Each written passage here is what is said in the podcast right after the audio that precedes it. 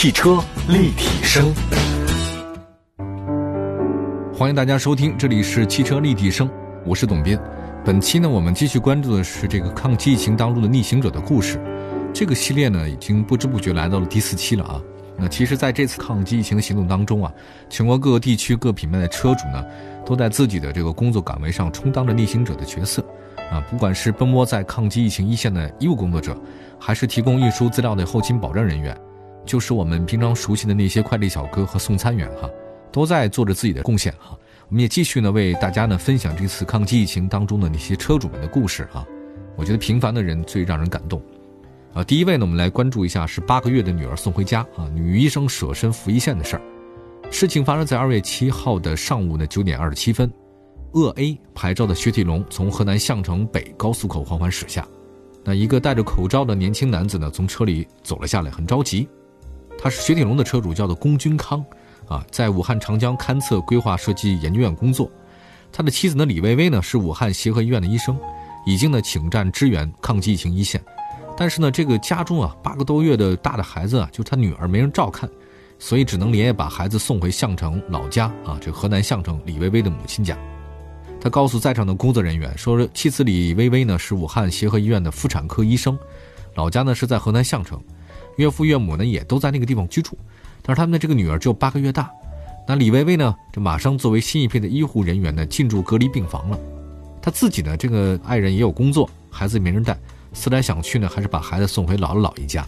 那听到龚军康的情况，高速路口的检查站的工作人员为三口呢做好了一个检测，马上呢向这个项城市疫情指挥部进行汇报。为了安全起见，这个检查站呢是协调了大概幺二零急救车乘坐，把李薇薇一家送到了父母家。因为在这个父母家呢，因为离交班奔赴一线的时间很近啊，这个李薇薇夫妇只在父母家待了一二十分钟便走了。那这个分别的时候呢，李薇薇哭着对宝宝说：“你等着妈妈来接你啊。”那么在离别的高速路口，李薇薇和丈夫呢向一路帮助他们的工作人员呢鞠躬致谢啊。这个鄂 A 车牌的雪铁龙一路呢向南驶去啊，大家呢也都是依依不舍。那这个后来呢，就在李薇薇夫妇二人回程的途中嘛，河南项城市委书记听到这个李薇薇的情况呢，第一时间连线了这个李薇薇，向她表示了真心的感谢和敬意。他说：“这个河南这个项城市委和百万人民啊，是你坚强的后盾，也等你平安归来。”我觉得很多事情啊，就是没有做不成，就看你决心有多大，对吧？再来看第二位朋友，无所畏惧车友会啊，抗击一线的护卫队。这个卫呢，它不是那个敬畏的畏啊，是那个车 W E Y，这个是长城那个卫品牌。无所畏惧只了一个谐音。这个封城前期呢，武汉无所畏惧啊，这个长城的这个车友会的会长张帆。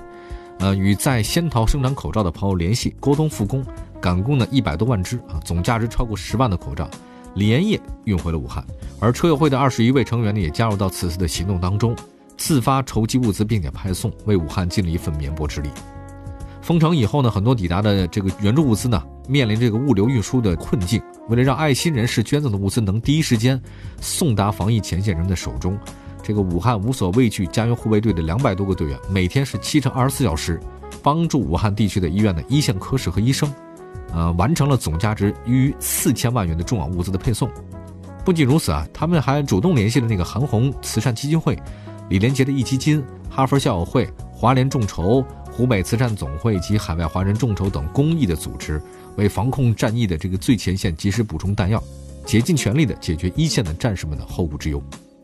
其实这次疫情形势很严峻嘛，然后这个团队也紧密联系在一起，他就不会计较个人得失哈。在这种情况之下，那么以身作则队长呢叫张帆，他说我签下了生死状啊，如果我发生意外，你们要替我尽父亲的责任，将抚养孩子长大，替我尽儿子的责任，完成父母的养老送终，替我尽爱人的责任啊，为我的另一半再寻归宿。当他冒着感染的风险，半夜将队员的家属送回医院后，身边多了很多关于害怕害怕的问题。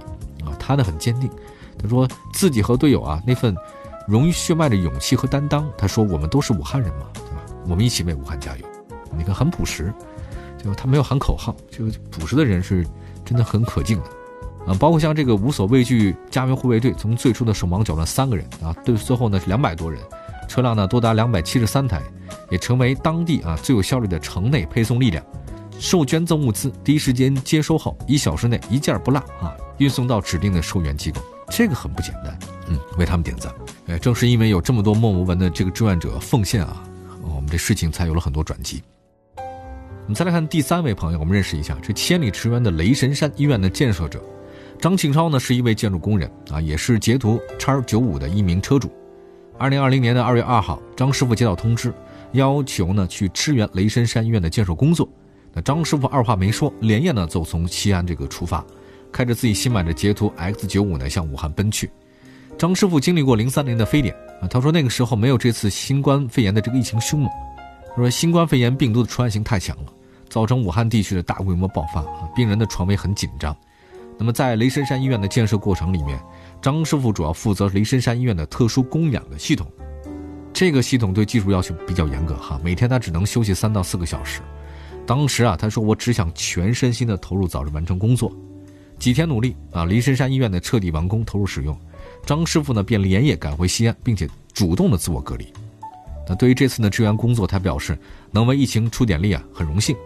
他说：“目前全国疫情得到有效控制啊，这是国家和人民共同努力的结果。相信不久之后，武汉便能恢复往日的热闹繁华景象。那时候，他会开着他的新车，带着孩子在雷神山医院外面合影，然后去登黄鹤楼，再吃上一碗热干面。他说期盼这一天早日到来。我现在这期节目的录制呢，其实是阳春三月了。我今天在来的路上的话呢，也看到很多花都开了，春意盎然，很多人都脱去了这个棉衣啊。”热的不行了，都出门走走，想踏踏春。阳春三月，我们也在这里呢，希望疫情早点的结束哈，所有的美好都会如期而至。好，感谢大家收听本期的汽车立体声抗击疫情的专题节目《逆行者》，我是董斌，我们下次节目再见，拜拜。